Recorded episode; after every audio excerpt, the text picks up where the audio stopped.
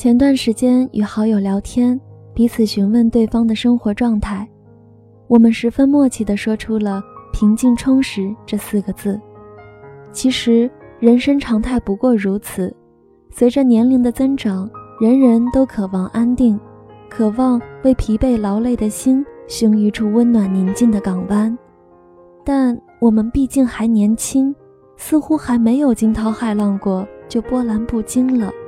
心底总有不甘，于是我问他：“我们的人生就这样了吗？”我觉得生命中如果缺少一段轰轰烈烈的过程，就显得单薄和苍白了。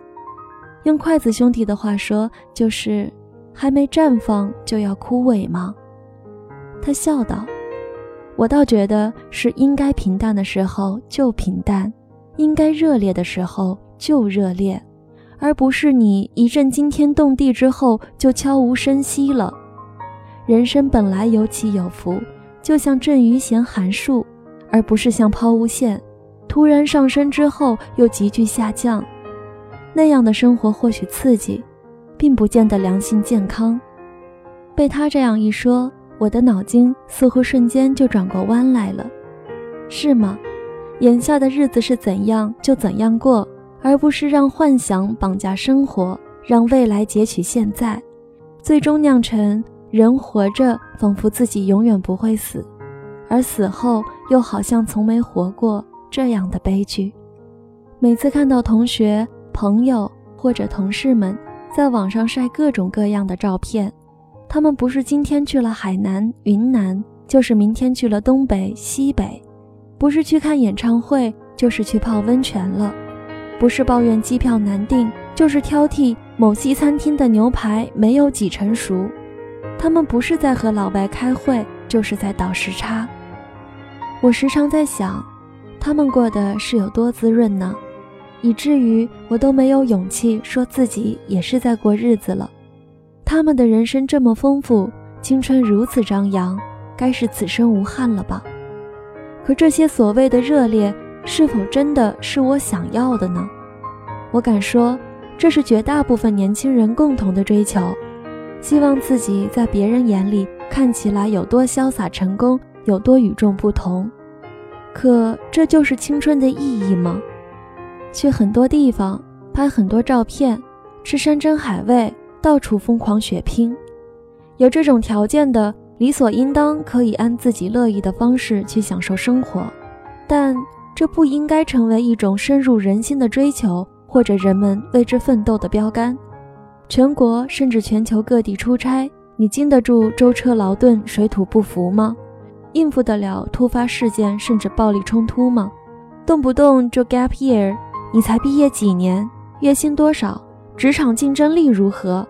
如果以上这些问题你的答案并不是那么确定，那么我建议好好审视内心。重新思考人生，我无意褒贬那种生活方式，选择过何种生活是每个人的权利，只要你觉得正确，别人也无从怀疑。只是这个社会太过浮华与喧嚣，也有太多的人看不清，更寻找不到真实的自己。我们的生活仿佛也被别人头顶上耀眼的光环衬托得暗淡而空洞。小时候。父母经常叫我们向别人家那谁谁谁学习，长大了，我们自己也恨不能成为别人家那谁谁谁。我们似乎很难找到自己存在的价值感，于是慢慢习惯了去抬头仰望他人。其实，何不学着把视线放平，把心态放平呢？就看你的前方，你的脚下，他人的灿烂或阴霾。与你无关紧要。无论你的青春热烈还是平淡，我想它都不是绝对的好或者坏，因为同样年轻，有人泡吧泡妞，有人泡图书馆泡实验室。你能说前者就是逍遥放纵、虚度光阴，后者就一定大有作为、前途光明吗？谁都不能下这样的结论。只不过你做了什么样的选择？就得为此负责，而不是等到别人头顶光环那一天，你在那儿抱头痛哭，悔不当初。有舍不一定有得，但不舍却很难有所得。没有谁可以由一个毫不费力的过程得到一个称心如意的结果，也不是所有洒满汗水、充满艰辛的过程都会迎来一个你梦寐以求的结果。这样一来，似乎无论做何种选择都不见得有意义了。可是，青春对于人生的意义，不就是它的不确定性所带给你的成长吗？而不是因为年轻的时候。你有多么深谋远虑，做了一个多么伟大的决定，从而对你的人生产生了多么深远的影响。世上没有这样的神人，即使年轻时的某个决定可以扭转个人命运，那也是他在不断摸爬滚打、误打误撞与上天的眷顾下邂逅并抓住了难得的机遇。白岩松说：“青春应该不计后果的过。”说的具体一点，也就是随心的过，问心无愧的过。所以不要去相信世俗的大众的定义和规则。你的青春你定义，你认为怎样有意义就怎样过。如果你喜欢一个人安静的看书听音乐，就不要为了培养感情拉近关系，夜夜陪着同事们朋友们 K 歌蹦迪。要是喜欢夜间大排档和烧烤摊。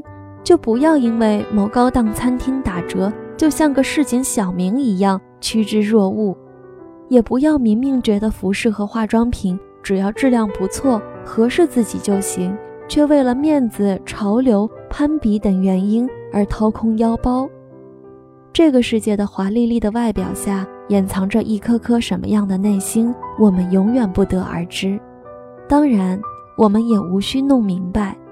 因为佛家有云：“看透不看破。”既然我们无法普度众生，不如先普度自己。